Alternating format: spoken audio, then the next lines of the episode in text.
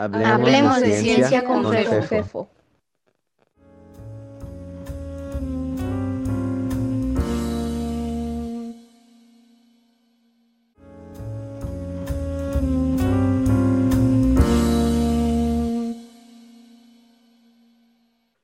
Hola y gracias por acompañarnos en Hablemos de Ciencia con FEFO, eh, un espacio en donde nos interesa charlar de cualquier cosa relacionada con ciencia, educación, pensamiento científico. Lo hacemos con sustento y seriedad de una manera informal y relajada. El día de hoy estaremos hablando sobre el Sistema Nacional de Investigadores, el cada vez más famoso SNI. Más concretamente sobre su nuevo reglamento y su supuesta refundación.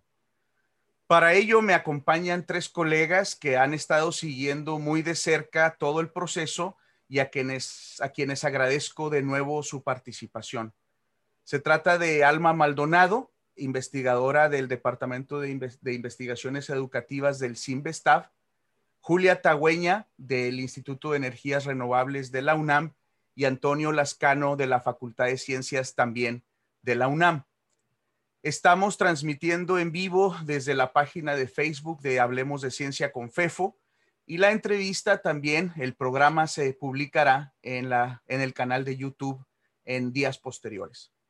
Les invitamos a sugerir preguntas en la sección de comentarios en, en la plataforma de Facebook. Muy buenas tardes, Alma, Julia, Toño, muchas gracias por estar aquí. Eh, como ya adelanté en la introducción, pues estamos aquí para hablar del nuevo reglamento del Sistema Nacional y eh, quiero empezar con Alma. Eh, le voy a pedir que, a ustedes les voy a pedir que respondan una pregunta que se me ocurrió hacerles a cada uno y traten de gastar de 5 a 10 minutos para luego ya entrar en una segunda parte, en una conversación pues un poquito más relajada y de temas que vayan surgiendo también de la participación del público. Alma, me gustaría que pusieras en contexto eh, qué está pasando, por qué estamos hablando del Sistema Nacional de Investigadores. Pues hola, muy buenas tardes, muchas gracias a, todas y a todos y a los que nos estén escuchando. Eh, gracias, Fefo, por la invitación. Hola, Julia, hola, Toño. Eh, bueno, ¿por qué estamos hablando del SNI? Porque en este momento estamos en un proceso de cambio de reglamento. Yo creo que es muy importante señalar que ha habido muchos cambios de reglamento del SNI. El SNI se funda en 1984. No es un, no fue una propuesta original de México, es un programa que surge a partir de eh, otros programas que han existido en distintas partes del mundo, lo que se conoce como peer review o revisión de pares, es una combinación de peer review y de merit pay, de programas al mérito. Entonces, ¿qué sucedió en 1984? Que urgía mejorar las condiciones salariales de los investigadores y los académicos en México porque estábamos en condiciones muy complicadas, eh, con la fuga de cerebros al máximo, no solo de mexicanos que se iban fuera a otros países, sino de profesores de instituciones públicas que buscaban a las instituciones privadas eh, para mejorar eh, sus salarios. Eh, ¿no se les ocurre una cosa mejor que establecer un programa que premiara, que estimulara la productividad de los académicos? Y entonces, desde 1984, el SNI se establece en México. Yo creo que es un programa que se ha transformado muchísimo. Como digo, no, estamos hablando de la primera reforma al SNI. Eh, por lo menos van unas 12 reformas, si no es que más, porque también ha habido reformas menores al, programa. Entonces, en este momento, el, actual gobierno lleva dos reformas al programa del SNI. Creo que es muy importante que consideremos que la primera pasó un poco más desapercibida. Yo creo que ya fue perfilando algunos de los cambios que estamos viendo hoy pero definitivamente la reforma que se propone hoy y que está en, el, en la CONAMER, que es la Comisión de Regulación, en este momento en discusión, hay abierto un portal, están participando, me, me comenta gente que conoce de CONAMER que se nota una alta participación, qué bueno, lo celebro, deberíamos de celebrarlos todos, la comunidad está eh, comentando este, este reglamento y estos cambios. Eh, ¿Qué es lo que plantea? Creo, bueno, no, se nos presenta como una refundación del, del SNI. Yo creo que ahí es parte de, de lo que hay que discutir, hacia dónde está esta reformulación y cuáles son los puntos claves. Y por eso estamos hablando eh, y estamos viendo en los medios el debate sobre el SNI, sobre su existencia. Como digo, no, no ha sido un programa estático, ha sido un programa cambiante. Creo que ha sido un programa que ha mejorado, que partió de una visión eh, muy básica de la, de la investigación y la ciencia y que después se fue modificando y adaptando. Yo que formo parte del área de humanidades y ciencias sociales, bueno, siempre han estado presentes en el SNI, no es algo nuevo, ¿no? Ahora nos quieren vender como que se están considerando las humanidades, las humanidades siempre han estado ahí y siempre han formado parte del SNI. Eh, entonces, bueno, creo que de estos cambios hay muchas cosas que llaman la atención, que supongo que esta tarde vamos a poder charlar sobre algunas de ellas, pero yo quisiera referirme a tres cosas fundamentalmente sobre este nuevo SNI que nos están planteando y que está próximo a ser aprobado, porque una vez que se publique en el diario oficial de la federación, ya será eh, el nuevo reglamento, ¿no? Eh, creo que la primera cosa es, son las atribuciones que se le están dando al SNI. Como digo, no era un programa original, era un programa de estímulos económicos a la productividad Podemos discutir, por supuesto, qué es la productividad, podemos discutir cómo se mide, pero básicamente eso era el SNI, una compensación salarial a los investigadores para, eh, para subsistir. El problema es que ahora las atribuciones que se les están dando al SNI rebasan por completo la naturaleza de este programa. Ahora se le está atribuyendo a este programa que resuelva los problemas nacionales fundamentales, eh, que contribuya al desarrollo del país, que, que, en su principio tenga que ver con elevar el bienestar de la población en todos sus aspectos. Es decir, son atribuciones que rebasan por mucho la naturaleza de un programa. Y creo que ahí hay un gran problema, ¿no? Sobre tanto cómo se está eh, concibiendo la labor de la investigación, ¿no? También entender que es una labor muy acotada, el trabajo que hacemos es acotado. Las repercusiones que pueda tener nuestro trabajo también las podemos discutir y depende el área y etcétera, pero en este momento asumir que, que el programa va a lograr alcanzar todos estos objetivos eh, eh, resolver la inequidad, en fin, una serie de elementos. En particular, yo quiero referirme que el artículo 3 y 4 de este nuevo reglamento pone estos atributos al programa que, definitivamente superan con mucho eh, el origen del mismo, ¿no? Ese sería el primero. El segundo, eh, muy brevemente, es el tema de la exclusión de los investigadores y académicos de las instituciones privadas. Es una violación clara y flagrante a sus derechos. No tiene ningún sustento, excepto que nos digan que es un tema presupuestal, que yo creo que ahí también habría que, centrarnos en el debate, ¿no? Eh, ¿Es sustentable o no el, el, SNI? Y yo creo que eso es parte de lo que estamos viendo hoy y que fue un debate que se dio desde sus inicios. Y el tercer punto, pues tiene que ver con la eliminación en los hechos de los criterios claros que prevalecían en el SNI. Y yo creo que es otro debate que tenemos que dar, ¿no? Yo he leído colegas que están a favor del cambio del reglamento, que señalan que, esto lo que genera es mucha mayor flexibilidad y mucho mayor libertad para las comisiones dictaminadoras.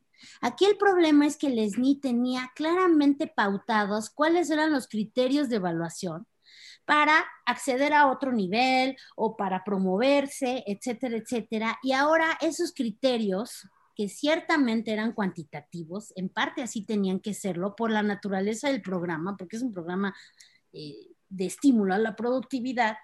Eh, y en el momento en que se elimina esto, eh, pasamos a un terreno, en mi opinión, que no es de flexibilidad, sino es de discrecionalidad para las comisiones dictaminadoras sobre lo que va a ser o no considerado como valioso dentro del sistema o importante. Eh, desde luego hay otros temas del nuevo reglamento que, deberíamos discutir, temas más eh, puntuales, eh, más particulares. Yo, yo quisiera decir que para mí estos tres ámbitos son de preocupación y valdría la pena discutirlo también en el contexto de lo que ha sido este programa, de su historia, de los resultados que ha tenido a lo largo de o desde su creación. Yo ahí dejaría la primera. Muy bien, Alma.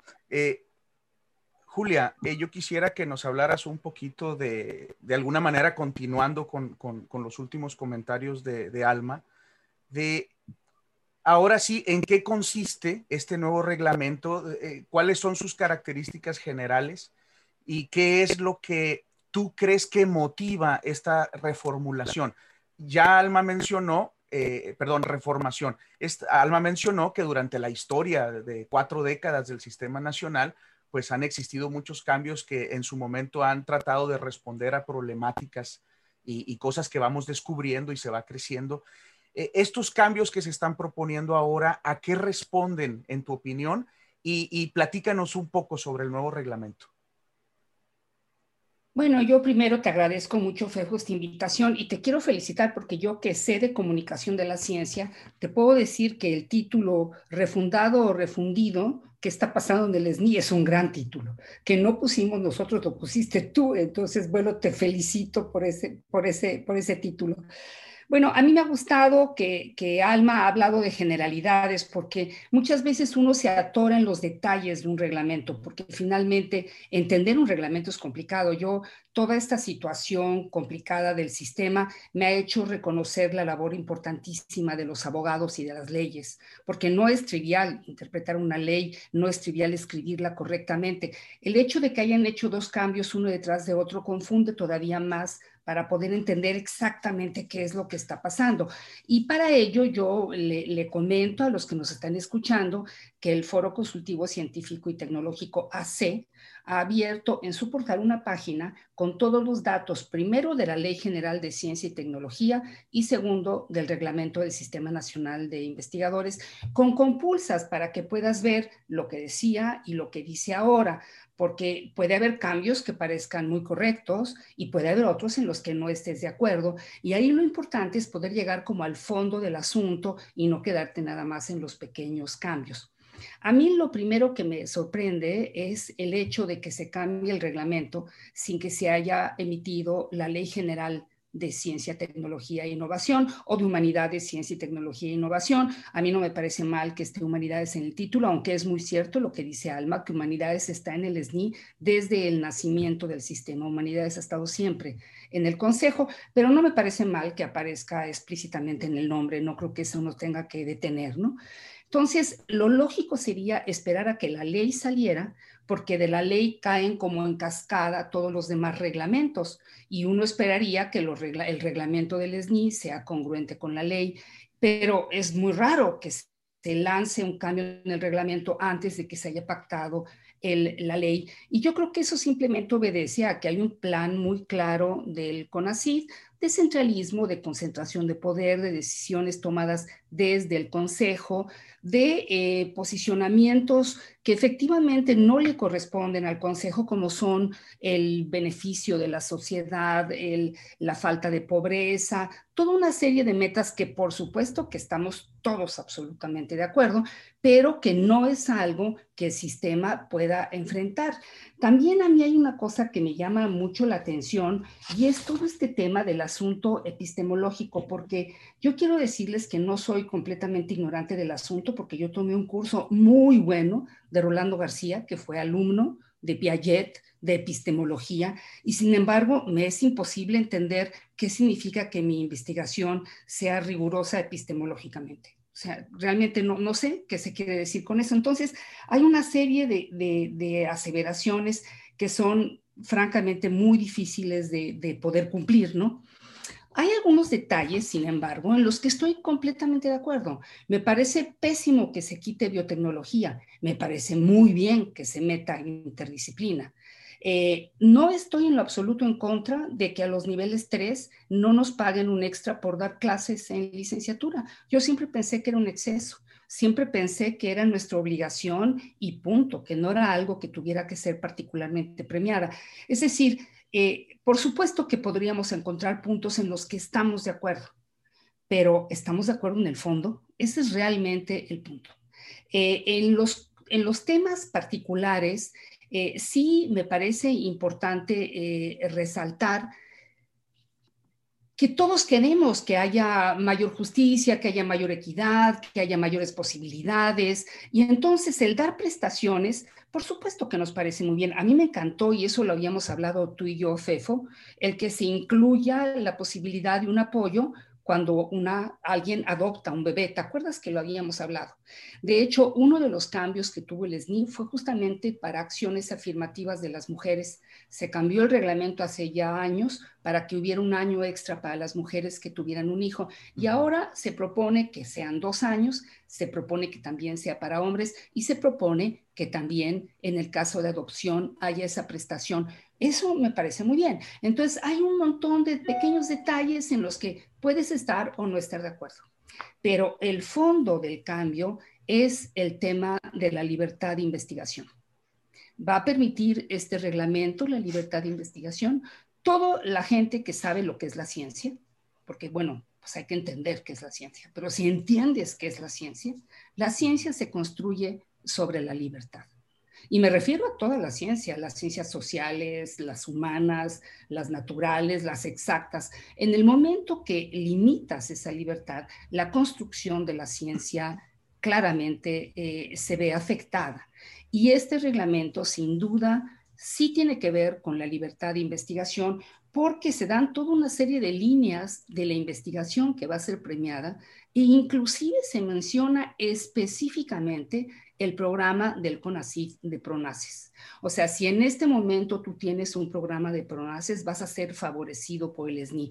Eso es insólito. Eso no había pasado en ningún cambio del sistema porque ninguna administración había pretendido que el sistema se usara para favorecer los programas que estaba impulsando. Entonces, en resumen, si me permites, hay algunos puntos de los cambios en los que estoy totalmente de acuerdo, hay otros puntos en los que no estoy de acuerdo. En lo que definitivamente no estoy de acuerdo es en un, en un, reglamento que se mete con la libertad de investigación y que define las líneas de investigación que van a ser premiadas. Y finalmente, lo que no me parece correcto es que se discuta en este momento, se discuta en este momento un reglamento que va a depender de una ley general sin que la ley general haya sido ya discutida. Y nada más para terminar, lo que es muy importante es que la comunidad científica participe de esta conversación. Yo sí quiero invitar a todos mis colegas a que no tengan miedo, a que digan lo que piensan. De hecho, si están de acuerdo, que lo digan, pero que se manifiesten, que haya una voz de la comunidad. Yo creo que podemos tomar un ejemplo en el 8 de marzo, ¿no? Deberíamos escoger un día para el Día Internacional del Científico, para que haya una marcha de científicos luchando por los derechos de la ciencia, que también son derechos que debemos de defender. Entonces, que se escuche la voz de la comunidad, tanto a favor como en contra. Eso es lo que yo diría eh, de, los cambios en el reglamento. Muchas gracias, Fefo. Antonio, gracias a ti, Julia, y vamos a seguir escuchándote. Antonio, eh, también me da pie los últimos comentarios que nos hace Julia para la pregunta que había pensado que, tú nos pudieras ayudar. Eh, la pregunta general es cómo afecta a la comunidad científica del país este cambio, esta situación que estamos viviendo, en el siguiente sentido. Cuando tú ves los comentarios, por ejemplo, en las redes sociales de muchos de nuestros colegas, eh, de, los que andan en las redes sociales, porque no todos se manifiestan, de repente ves mucho eh, que quieren saber, por ejemplo, oye, oye, pero a ver, dime en específico cómo es que cambia la forma en que se van a evaluar. Es decir, las inquietudes, digamos, inmediatas que nos pueden pegar, pues son cosas que nos llaman la atención y queremos saber.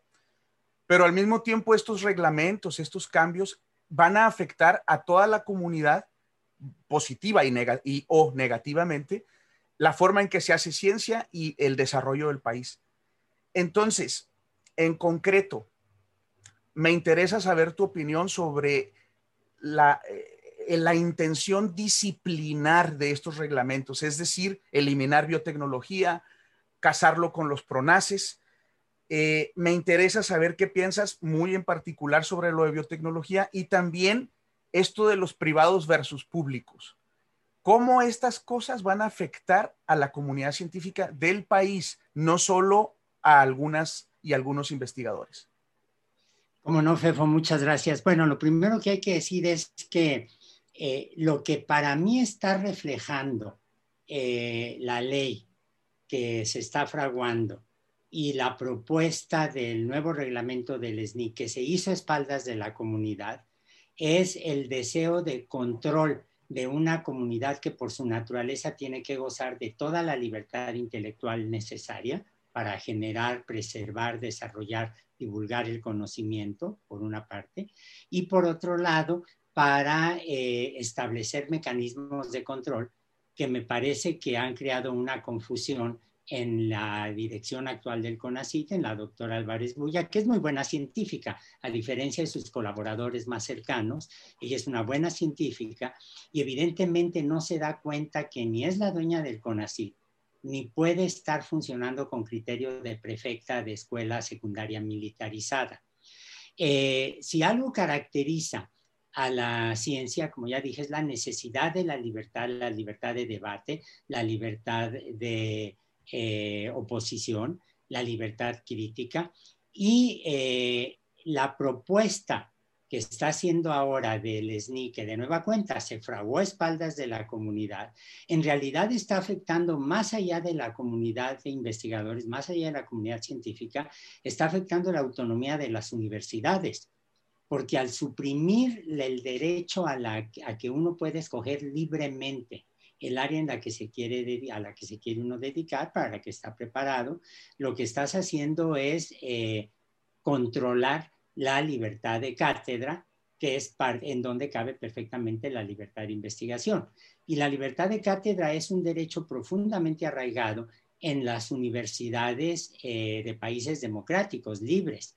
Es un derecho que se perdió en momentos en que ha habido dictaduras, en el caso latinoamericano. Y eso es algo que curiosamente ella no se da cuenta. Por otro lado, yo creo que hay un problema muy severo, extraordinariamente severo, y es el hecho de que tanto la propuesta de ley, de la que solo conocemos algunas filtraciones porque la gente que trabaja con ella no es tan leal como ella cree, este, o la propuesta del reglamento del SNI, en realidad reflejan un intento de contracción del aparato eh, científico en México. Un intento, de contracción tanto en lo intelectual como, en lo económico.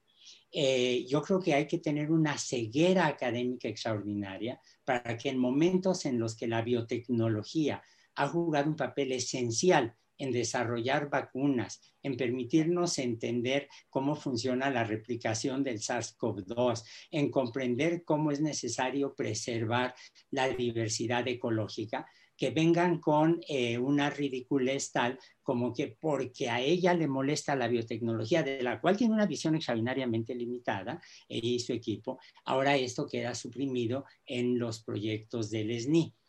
Eh, eh, o, en eh, los proyectos que el CONACYT va a apoyar. Yo francamente lo que no entiendo del gobierno es por qué se le permite a la principal artífice del divorcio de los conflictos de la comunidad académica contra el gobierno seguir operando como está operando. Finalmente, en un momento en el que la vida política se ha centralizado tanto en la figura del presidente, él es el responsable de las acciones de Elena Álvarez Bulla, ya sea porque no la controla o porque le da las órdenes directas para funcionar así.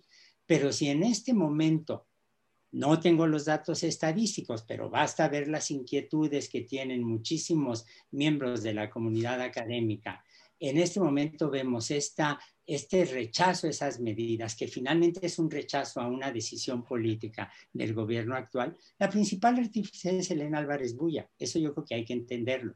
Y en el fondo lo que subyace es una visión muy simplista de lo que es la ciencia.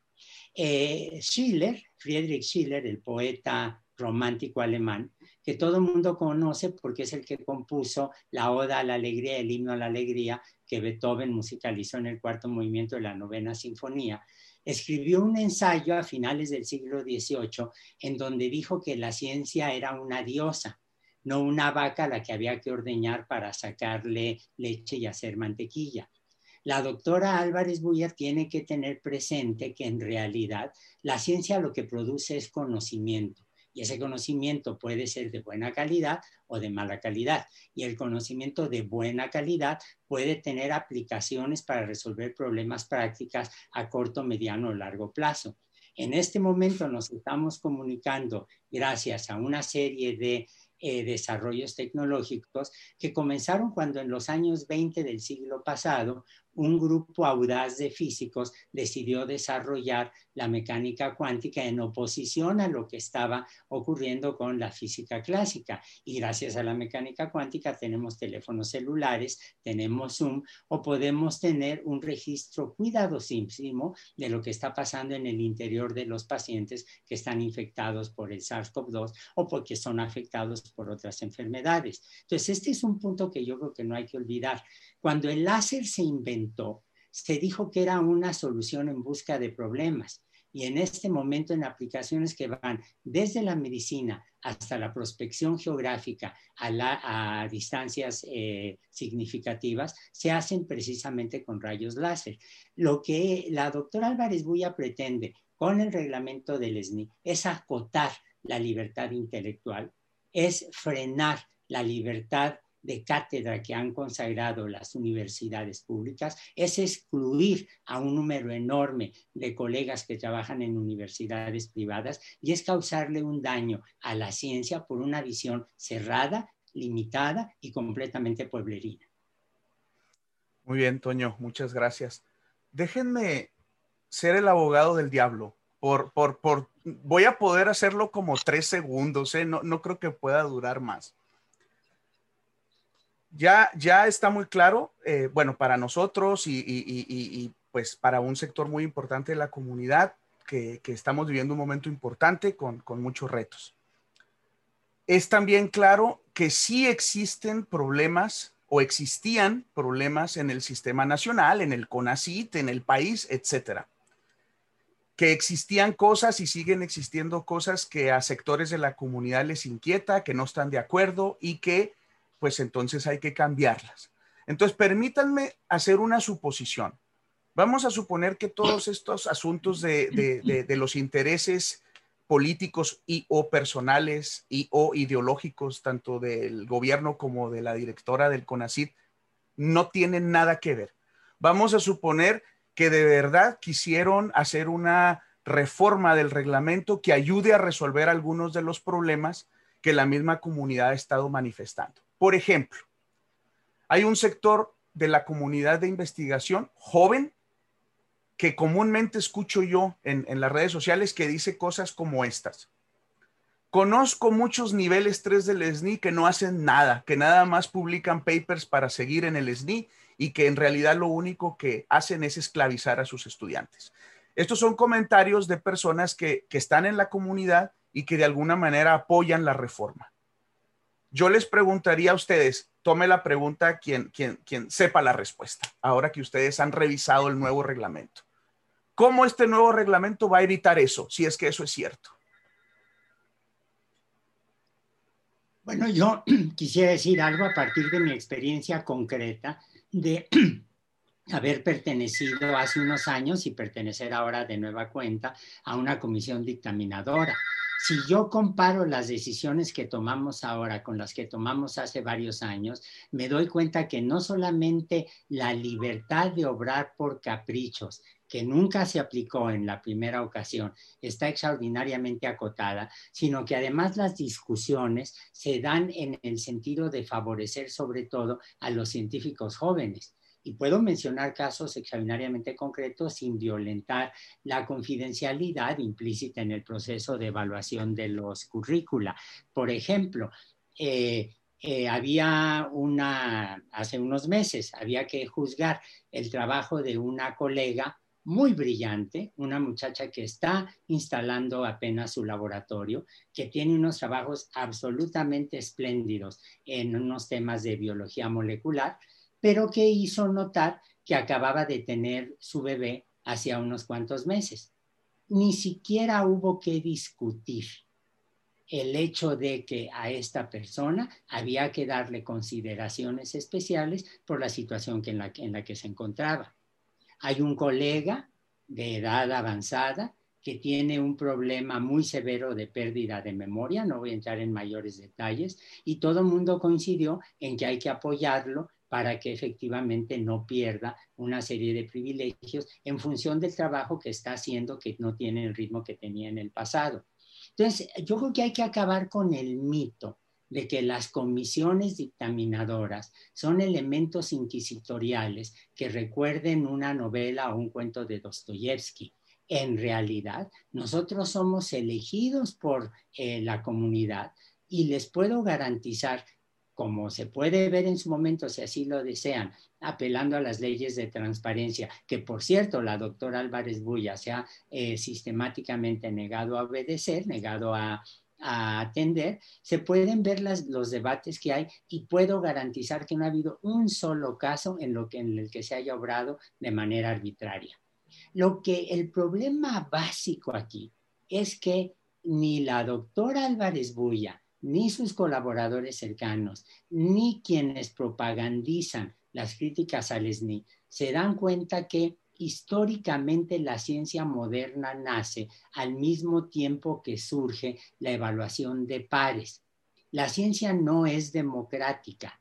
Yo no puedo votar en una asamblea, me gusten o no las asambleas, si el SARS-CoV-2 es el responsable de la COVID-19.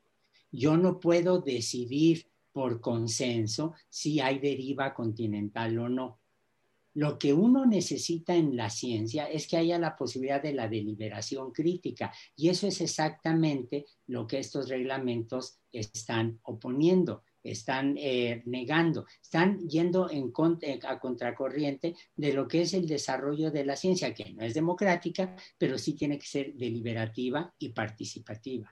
Muy bien, Toño. Alma, querías comentar algo y luego Julia, por favor quería comentar dos cosas. Primero, em, sí destacar este tema de la importancia de la libertad de cátedra y la autonomía.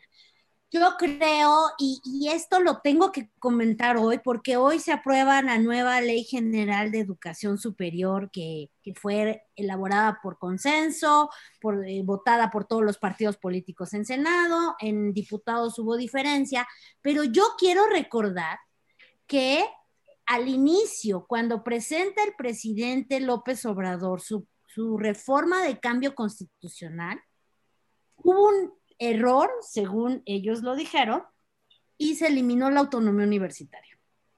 Y, yo quiero recordar ese tema porque para mí fue muy simbólico.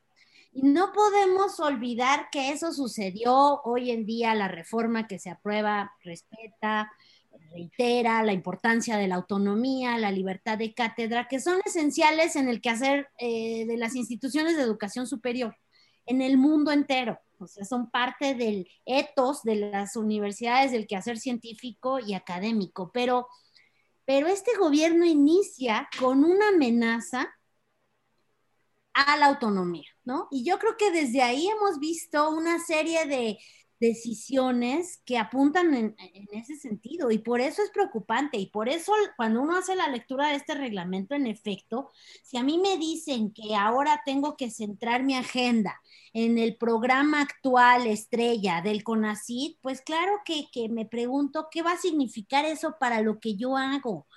¿Qué va a significar que se, que se defina como investigación de frontera lo que yo hago o no? Yo no creo que lo que yo haga es investigación de frontera. Creo que, creo que es, es investigación educativa importante, quiero pensar, pero no es de frontera. Y entonces, si no es de frontera, ¿quién va a decidir eso? Y ahí me remito a tu pregunta, Fefo. Para mí, un principio fundamental de este tipo de programas es la certidumbre. Tú tienes que tener claro cuáles son los criterios. Eso, eso da, da mucha certeza a la gente que participa en los programas, a los jóvenes que van a ingresar, porque sabes qué te van a evaluar. En el momento en que el nuevo reglamento borra todos los criterios, echa por la borda el trabajo de años de comisiones del SNI, que no ha sido perfecto, se reconoce, que se ha modificado.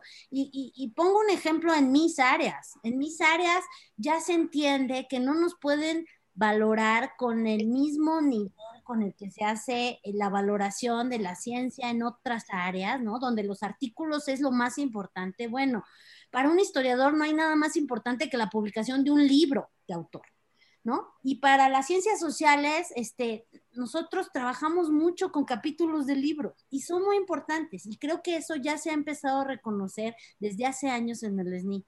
En el momento en que tú borras todos los criterios, lo que dejas es, de nuevo, la discrecionalidad de las comisiones que quiero pensar que con el mejor de los de las voluntades van a hacer evaluaciones serias, equitativas, justas, pero no lo sé. Yo como alguien que eh, más joven que mis colegas aquí presentes, pues, pues yo buscaría certidumbre, certidumbre en decir, ¿qué dice el reglamento? ¿Qué me van a evaluar? Bueno, esto es lo que estoy presentando, me evaluaron bien o mal con base en el reglamento y no ahora quitar todos esos criterios para ver y para confiar en unas comisiones que además yo no tengo la certeza de que yo participé o que yo los voté, porque antes había un uso y, costumbre donde los colegas votábamos a través del foro científico y tecnológico AC a quienes podían participar en las comisiones. Eso eh, en el momento en el que el foro pasa por todo el conflicto en el que estamos ahora metidos, eh, no, puede, no, no va a realizar las votaciones, nos dice que sí va a participar la comunidad, pero no nos dicen cómo. No hay certidumbre y yo creo que eso debería de ser una llamada de atención para toda la comunidad. Y gracias, Alma. Julia. Estás muteada, Julia. Hay que encender el mic. Perdón, me dirijo entonces al abogado del diablo efectivamente los jóvenes son muy críticos y qué bueno, porque eso significa ser joven. Pues todos hemos pasado por ahí y seguro que además ellos han detectado muchas críticas que son correctas. Lo que yo les diría es que perfecto que critiquen, pero que critiquen con base en hechos, porque para eso son científicos. Y entonces a mí me gustaría recomendar, si me permites, Fefo, el libro que se llama Vaivenes entre innovación y ciencia, que es un libro que editan Rafael Loyola, que desafortunadamente nos dejó por culpa del COVID, y Judith Subieta. Y él ya no pudo estar en la presentación del libro. Y es un libro que describe todos los detalles de la administración del CONACIT anterior, pero además explica toda la ciencia en México que realmente tiene 50 años, porque la política científica en México real empieza con la creación del CONACID, porque si bien por supuesto que había conocimiento científico en Mesoamérica y en la colonia, como estructura en realidad es un proceso postrevolucionario y es solamente con la creación del, del CONACID que México tiene una política científica. Entonces en este libro se discute esa política y luego se analiza la administración de anterior con pros y contras. Es un libro súper objetivo. Hay todo un capítulo dedicado al SNI donde se critican muchas cosas y se elogian otras. Por ejemplo, se elogia cómo el SNI ha construido a los posgrados de calidad en este país. Pero se critica otro tipo de cosas. Entonces, yo lo que le diría a los jóvenes que son científicos, que se informen, que lean, que vean los documentos, porque la realidad es que los científicos solemos saber mucho de un área, pero no estamos tan enterados ni de la política científica, ni de qué dicen los reglamentos, ni de qué dice la ley vigente, porque sentimos que eso no nos afecta demasiado y que lo que importa es seguir haciendo nuestro trabajo. Yo creo que este es un momento que no más es el momento de que agarren el libro de vaivenes entre innovación y, ciencia, que lean realmente qué están criticando, qué pasó, dónde están los datos, cuáles son las estadísticas, qué es lo que México ha hecho, porque el punto del libro es el siguiente. Por supuesto que hay que mejorar, pero no tirar el pasado a la basura. Tienes que construir sobre los logros y cambiar lo que no funcionó. Entonces, a todos esos jóvenes hay mucha información fidedigna que deben de buscar y no basarse en el comentario de, no, es que yo vi un titular C, que tal. No, lo que tienen que hacer es leer bien de qué estamos hablando, porque se juega su futuro y el futuro de este país. No tanto el futuro de mi generación, porque mi generación, pues la verdad es que ya lo que hicimos mal, ya lo hicimos, pero en cambio ellos, ellos sí tienen el futuro en sus manos. Bien, el, hablando del futuro en sus manos y ya dejando la posición de abogado del diablo, porque ya me estaba sofocando. Hay, un punto. La llamó diablo fuiste tú, ¿eh? Sí, sí, sí, completamente. Yo, yo solito me metí ahí, este, eh, el, uno de los, de los temas que se mencionaron ahorita fue el de la evaluación, que, si va a ser por pares o no, que si las, los mitos de, la, de las evaluaciones que mencionó Toño y del que hemos hablado en programas anteriores también. Y hay, un tema que a mí en lo personal eh, me, gusta tratar cuando hablamos de esto y me hicieron pensar en eso, que es el de la centralización, pero más allá de, la centralización de las ideas y de, y de las tomas de decisiones, también de las realidades. Muchos científicos del país viven realidades existen muchas realidades distintas para los científicos y científicas del país. No es lo mismo hacer ciencia en universidades públicas estatales que en la UNAM, o en el CIMBESTAB, o en la UAM, o en un centro CONACIT, o en el Instituto Mexicano del Petróleo. Cada uno tiene sus realidades. Y muchos de los comentarios que de hecho ahorita estoy viendo en Facebook, algunos de ellos y de los que yo veo pues en los grupos en donde yo me muevo, tienen que ver con eso. Y ahí yo quisiera compartirles, como dice Alma, bueno, Alma yo creo que somos más o menos de una generación similar. Este, eh, no estamos tan jóvenes, pero yo al menos todavía me acuerdo cuando empecé y yo laboro en una universidad estatal pública. Eh, yo les puedo asegurar que he visto muchos defectos en el Sistema Nacional de Investigadores desde que llegué al país He visto muchos defectos y problemas en el CONACIT en todos lados por la característica que tenemos que somos muy críticos.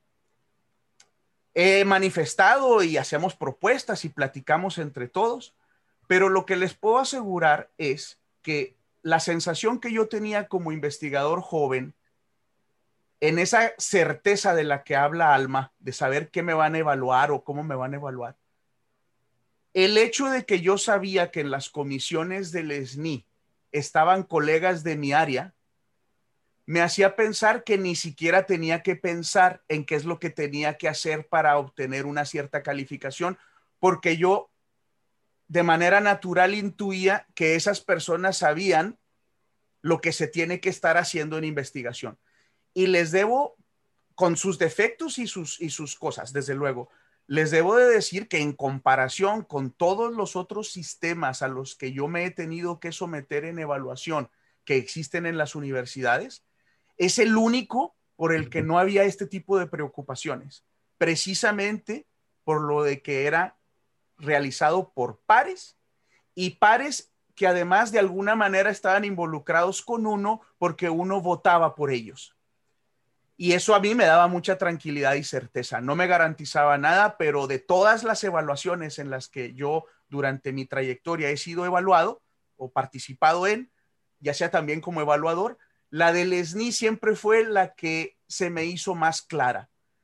Entiendo que esto pueda tener diferencias disciplinares. Sé que en las diferentes disciplinas que ha tenido el SNI a lo largo de su historia, pues se ha avanzado de manera distinta en, cómo se hacen los criterios ya específicos y, y, todo este asunto. Es algo de nunca acabar. Y entonces estoy completamente de acuerdo con la preocupación de Alma que se me hace muy peligroso, por no utilizar otra palabra eh, que me encantaría poder utilizar, que se eche a la borda 40 años de conocimiento colectivo de un conocimiento que se ha ido generando a través de estas comisiones y que iba permitiendo que cada vez evaluáramos mejor. Pero ahí lo voy a dejar y ahora quiero compartir con ustedes algunos eh, bueno, hay muchísimos saludos y felicitaciones. Perdón, adelante, Antonio. a ver, yo creo que Alma tiene mucho la obsesión de la edad, pero todo el mundo la reconoce como parte de la comunidad y creo que lo mismo te podríamos decir a ti. A ver, eh, cuando Linus Pauling, que recibió dos premios Nobel, eh, y cuyo libro sobre el enlace químico escrito hace 60 años puede uno leer con enorme alegría y posibilidad de aprendizaje en nuestros días. Tenía 80 años, eh, sacó el concepto de enfermedad molecular, que vino a romper con todos los paradigmas que había en la medicina que establecían que eh, desde Koch y desde Louis Pasteur, que Robert Koch y Louis Pasteur, que establecían que la enfermedad era causada por microorganismos. En realidad, uno cuando se mueve en la comunidad científica puede reconocer la manera natural en que los colegas que ya están perfectamente establecidos reconocen la capacidad y la brillantez de una muchacha de matemática de 24 años, o bien la capacidad de trabajo y de resumen de resultados que pueda tener un colega de 70. Aquí el problema no es de la edad, aquí el problema no es un conflicto generacional, aquí el conflicto real es entre qué tipo de ciencia queremos para México. Una ciencia centralizada, que esté definida por un grupo de personas que tienen obsesiones ideológicas que corresponden a una visión marxista muy atrasada de los años 80 del siglo pasado, o una visión en la que uno reconoce, como ocurre con la comunidad de investigadores mexicanos, en donde las personas se dan cuenta del compromiso que tienen con eh, la realidad nacional. Y pongo un ejemplo muy concreto eh, a lo largo y ancho del territorio mexicano tenemos investigadores, miembros de la comunidad académica, eh, científicas, en universidades públicas, en centros públicos de investigación, en eh, universidades estatales, en centros creados incluso a veces por la iniciativa privada, que están trabajando de una manera muy ardua en proponer soluciones para la pandemia. Si eso no es un compromiso de la, de la comunidad académica con su realidad nacional, no sé cuál sea. Y le puedo garantizar a Alma y te puedo garantizar a ti, le puedo garantizar a todos que el problema ahí de la edad es lo de menos. Aquí el problema real es qué tipo de ciencia queremos. Una donde uno puede ejercer su capacidad crítica, eh, una libertad perfectamente ganada a pulso, no por nosotros, sino desde hace varios siglos, o una visión centralizada, estatista, que apela a conceptos, como ya bien lo dijo Julia, este, en donde se juega con eh, términos epistémicos y compromisos reales y qué sé yo, cuando en realidad ese no es el, eso no son las lecciones que nos tienen que dar lo que las, las lecciones que nos tienen que dar es de una capacidad de escuchar a la comunidad para hacer efectivamente propuestas que respondan a la realidad nacional. Que había defectos en el pasado, yo, yo no añoro ni por asomo los excesos o los defectos que tuvimos en el pasado. Pero hay que decirlo abiertamente, la propuesta actual de ley, la propuesta que no la conocemos y la, propuesta del reglamento, en realidad son mucho peor que lo que antes teníamos. Sí, a eso quería llegar, Toño. Eh, eh, eh, en realidad no se trata de, de esconder problemas. Mira, y yo creo que yo estoy de acuerdo con lo que mencionas de que no es un problema de edad. Sin embargo, hay un punto que creo que debemos enfrentar directamente la realidad de los jóvenes científicos en este momento es diferente a la de hace 10 años, diferente a la de hace 20 años, en términos, por ejemplo, del acceso a una plaza de trabajo, en términos de qué tan fácil sea o no incorporarse a, una universidad. Eso es una, es una realidad y eso sucede en todo el mundo, no solo en nuestro país. De hecho, es una muestra de avance, paradójicamente. Entonces, existe, existe una generación de personas formadas, incluso formadas con recursos públicos en el extranjero y en este país, que se siente vulnerable y que en cierta manera podría ser presa relativamente fácil de estos supuestos cambios que vienen a resolver de raíz por qué ellos no tienen trabajo. Y muchas personas se dejan ir con ello erróneamente. Perdón, te contradigo y con ejemplos concretísimos. adelante. diciendo no es cierto en todos los países. Y nosotros tenemos todavía la capacidad de que esa tendencia se revierta en México. Completamente de acuerdo. Yo estoy de acuerdo. hay candados presupuestales para que no se toque ni la docencia, ni la enseñanza, ni la investigación y son candados que van más allá de las discusiones presupuestales. En Canadá, cuando el premier Trudeau se dio cuenta cómo estaba evolucionando el asunto de la pandemia, lo que hizo fue abrir muchísimas plazas para que quienes estaban de postdoc tuvieran ahora un puesto permanente y ayudaran a resolver el problema. En Inglaterra, la Wellcome Foundation abrió sus arcas para hacer exactamente lo mismo. Y en Estados Unidos lo estamos viendo de manera muy clara. En Francia se ha mantenido la apertura de plazas y las pruebas están allí. ¿Cuál es el problema? Que aquí obsesionada por seguir lo que dice la presidencia de la República, Elena Álvarez Bulla está empeñada en implementar una política de austeridad sin darse cuenta que ella es la que le está cerrando con, ese, con esa actitud y reforzando errores del pasado, la que está cortando las posibilidades de las jóvenes y los jóvenes, porque no sabemos cuántas Madame Curie o cuántos Louis Pasteur existan por allí en un barrio bajo de la Ciudad de México o en una ciudad de un en, en algún estado que no tiene acceso a los recursos que tenemos en la Ciudad de México. Claro. Sí, entonces, en ese sentido era, Toño, de que, de que se engaña o, se, utiliza de manera tendenciosa la información para, para decir que una de las fuentes o de las razones por las cuales hay que hacer esta refundación, una de muchas, es esa. Cuando en realidad, pues si ves el nuevo reglamento y todo lo que se ha mencionado alrededor, no resolvería ese problema. La solución está en cosas como la que tú mencionas. Sí, Alma, adelante. Y lo, que yo quería decir es que no hemos abordado el tema del dinero, pero yo creo que es fundamental. Eh, el presupuesto se ha reducido, es un hecho. Estamos viviendo uno de los presupuestos más eh, austeros para la ciencia, la tecnología y la innovación en este país. Eh, vimos la destrucción de los fideicomisos bajo argumentos que nunca se sustentaron en información hemos visto cómo eh, el CONACIT se queda cada vez con menos, tiene cada vez menos recursos para poder operar programas, ¿no? Y por eso, bueno, ahora realza tanto los PRONACES, porque es quizás el único programa que tiene dinero y cuánto dinero es, mientras que deberíamos de estar haciendo una inversión ¿no? muy fuerte. Entonces, yo creo que esa parte es muy importante. Yo creo que hay una razón económica detrás de estos cambios? No tengo la menor duda. No tengo la menor duda que por eso se están excluyendo a los colegas de las instituciones privadas.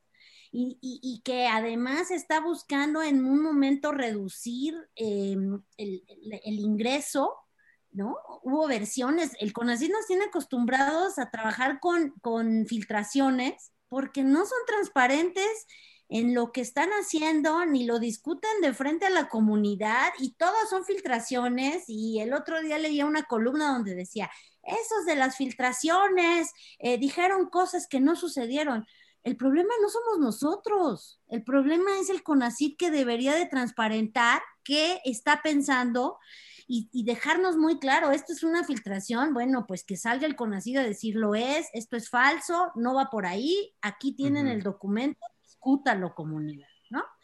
Eh, el otro tema que a mí me parece, hablando de este, de este asunto de las certezas, de las certidumbres, es que antes teníamos la posibilidad de saber que quienes integraban las comisiones dictaminadoras iban a ser colegas reconocidos por sus pares, y, plurales en, muchos sentidos. Y creo que esto que decía Toño es muy importante porque ahora yo no tengo la garantía ni la certeza en el momento en que ya no hay un espacio que lleve a cabo unas votaciones. Los últimos colegas que entraron en las comisiones dictaminadoras entraron por una encuesta de Monkey Survey que nadie vio los resultados. Y entonces yo debo de creer que son los colegas que, la, que votó la mayoría de, de mi área así solamente, ¿cómo? O sea, estamos en ese terreno ahora con los cambios, con las políticas que ha impulsado el CONACYT, a eso hemos llegado.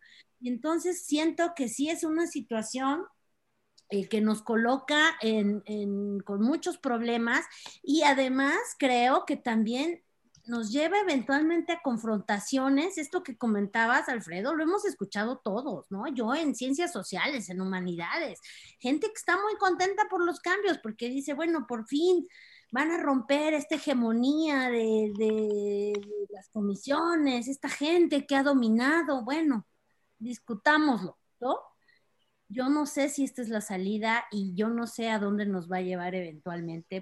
yo, yo lo, que, lo, que, lo que sí es importante, Alma, ya para terminar, y, y, y sí voy a, leer algunas de los comentarios y preguntas eh, del público, nada más para terminar, o sea, yo creo que la idea debe ser muy clara de que a toda la, a, la, pues a todos nosotros que estamos ahorita aquí, pero yo creo que a toda la comunidad científica sí le interesa mejorar y, y le interesa determinar cualquier cosa que que, pudiera hacer que cada vez funcione mejor tanto el SNI como el CONACIT.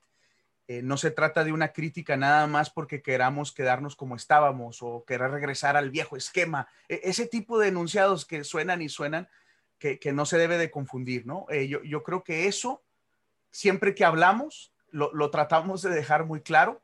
Somos conscientes de que, de que, aunque no haya estado mal, las cosas tienen que ir cambiando eh, eh, eso es algo que hacemos todos los días, hasta sobre todo cuando somos científicos, ¿no? De la forma en que trabajamos.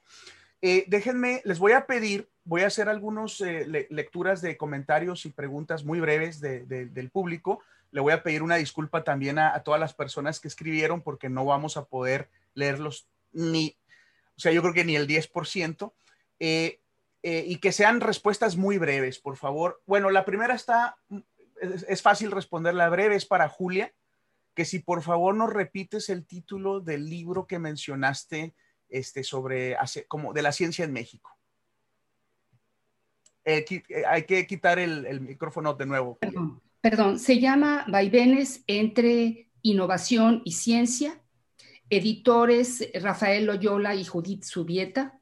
Esto fue eh, compilado por la UNAM, pero la editorial que lo imprime es la editorial Porrúa y sí, lo recomiendo muchísimo. Pronto va a estar digital, todavía no está digital. Tiene todo el análisis de la administración anterior y del desarrollo científico en este país, con de verdad muchas críticas, pero también eh, mencionando algunos logros que son los que queremos recuperar.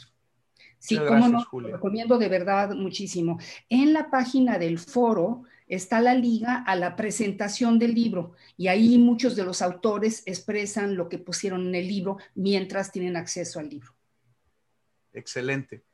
Alguien dice, Alberto Castañeda dice, la comunidad científica del SNI está dividida por colores partidistas o no han caído en eso todavía. Alguien que quiera comentar algo, un sí o no es suficiente. No, desde luego que no. Este, si hay alguna comunidad que sea diversa en lo que se refiere a sus preferencias políticas, es precisamente la comunidad académica. Yo diría que en términos generales eh, es una comunidad de centro izquierda, lo cual me parece muy bien, donde vamos a ver desde estos marxistas ortodoxos que son como una especie de fósiles vivientes de las luchas políticas, hasta gentes que representan una variante de variantes maravillosas de, la izquierda nueva, ¿no? Eso de una comunidad conservadora, no nacionalista, esa es una caricatura de la realidad. Gracias, Toño. Eh, esta está muy difícil, no sé si se pueda decir algo en, tres enunciados. Rubén Medina nos pide que hablemos sobre la docencia obligatoria. Micrófono. La docencia siempre ha sido obligatoria en el SNI. Ese no es un cambio en el reglamento. El reglamento siempre ha tenido la docencia como obligatoria. Lo que pasa es que las comisiones lo tenían muy unido a la formación de eh, de, capacidad humana, formación de licenciados, maestros y doctores, más que la, clase en el salón de clase. Pero en el reglamento siempre ha estado la presente de la docencia y yo, por supuesto, como universitaria, soy una convencida de que es fundamental.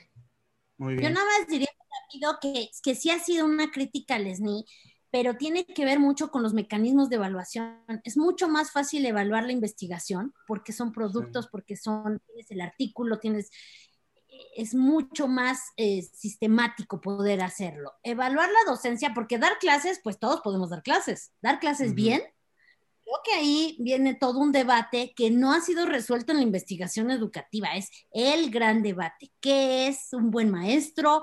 ¿Cómo lo evalúas? ¿Cómo lo valoras? Y yo creo que ahí sí entramos a un terreno que ni siquiera este reglamento, pero ni por mucho, este, aborda la problemática en serio. Pero se ha evaluado a través del número de, de, gente titulada, ¿estás de acuerdo? Ese ha sido el criterio. También claro, números que tampoco pueden nuestra Las voy a interrumpir porque este es tema para otra, otra charla eh, bien bonita y también con muchos matices que sí quiero tener. De hecho, hay un conversatorio en el que Alma participó eh, el año pasado en donde hablamos de ciencia y docencia en, en las universidades este, públicas. Eh, hay, hay, personas que me están poniendo de que, de que está muy mal el debate porque cuando hay un debate debe haber gente de la oposición o, de los dos bandos. Bueno, quiero hacer dos aclaraciones. Primero, no es un debate, esto es un conversatorio de, parte de la comunidad que estamos preocupados por, por las eh, eh, cosas que estamos viendo que están sucediendo en CONACIT. Pero aparte de eso, quiero comentarles que sí hemos invitado incluso a la gente del CONACIT a que se una en algunos de estos conversatorios y nunca hemos tenido respuesta eh, afirmativa. Eh, aquí me preguntan si se va a compartir el video. Sí, el video eh, se va a editar para ponerle entradas, salidas y, algunos este, chistes. Eh, se va a publicar en el canal de YouTube de Hablemos de Ciencia con Fefo. dice, bueno, no tiene un nombre que pueda, que signifique nada. Dice, deberíamos de poner atención a la preocupación que menciona Lascano. ¿Qué tipo de ciencia se quiere impulsar? Entonces ahí está un comentario. Eh, coincido, eso es algo que, la comunidad científica y el país debe de, pues de debatir y de, decidir. Eh, dice que las plazas están congeladas ahora. La solución tiene que ser que se estimule la investigación en compañías y que organizaciones no gubernamentales puedan concursar por recursos. Desde luego que es uno de los ingredientes de, de todo el aparato científico. Y bueno. Perdón, pero ahí hay un problema no trivial. La economía de México es la del capitalismo dependiente y llevamos este, décadas diciendo que la innovación básicamente se ha producido en el extranjero y las políticas actuales del SNI no parecen favorecer mucho, de lo poco que se ha dicho al respecto, el que se pudiera estimular la investigación en compañías locales que se hicieran. Hay ejemplos, pero les ha costado a la gente que lo han impulsado un trabajo enorme. Es correcto. Eh, Rurik Farías me dice, Fefo, el problema no solo se limita a la refundación del SNI, este gobierno está haciendo otros cambios, la desaparición de los fideicomisos, los cambios en la CEPA al desaparecer lo que era PRODEP, con todos sus beneficios, contrataciones, apoyo, etcétera. Bueno, efectivamente, eh, no podemos ver al, al, CONACID y al SNI como, como independiente de todo lo que sucede en, el sector educativo y en el sector general del país. Quiero disculparme porque siguen metiendo muchísimos comentarios. Ya se nos acabó el tiempo. Eh, yo voy a tratar de eh, enviar eh, las preguntas y hacer un resumen para, pues, para Toño, para Julia y para Alma, a ver si ellos nos hacen el favor de contestarnos algo y, y entonces publicaría yo sus respuestas para que, para que este, sepan más acerca de sus opiniones y no me queda más que agradecer de nuevo a ustedes tres por su compañía y por la disposición a hablar de estos temas que, son tan importantes para, para nosotros y para el país. Muchas gracias. Gracias, Efo. Gracias, Julia Alma. Gracias, gracias a todos. Nos vemos. Que estén muy bien. Qué bueno verlos bien. Gracias. Adiós. Buenas tardes. Adiós.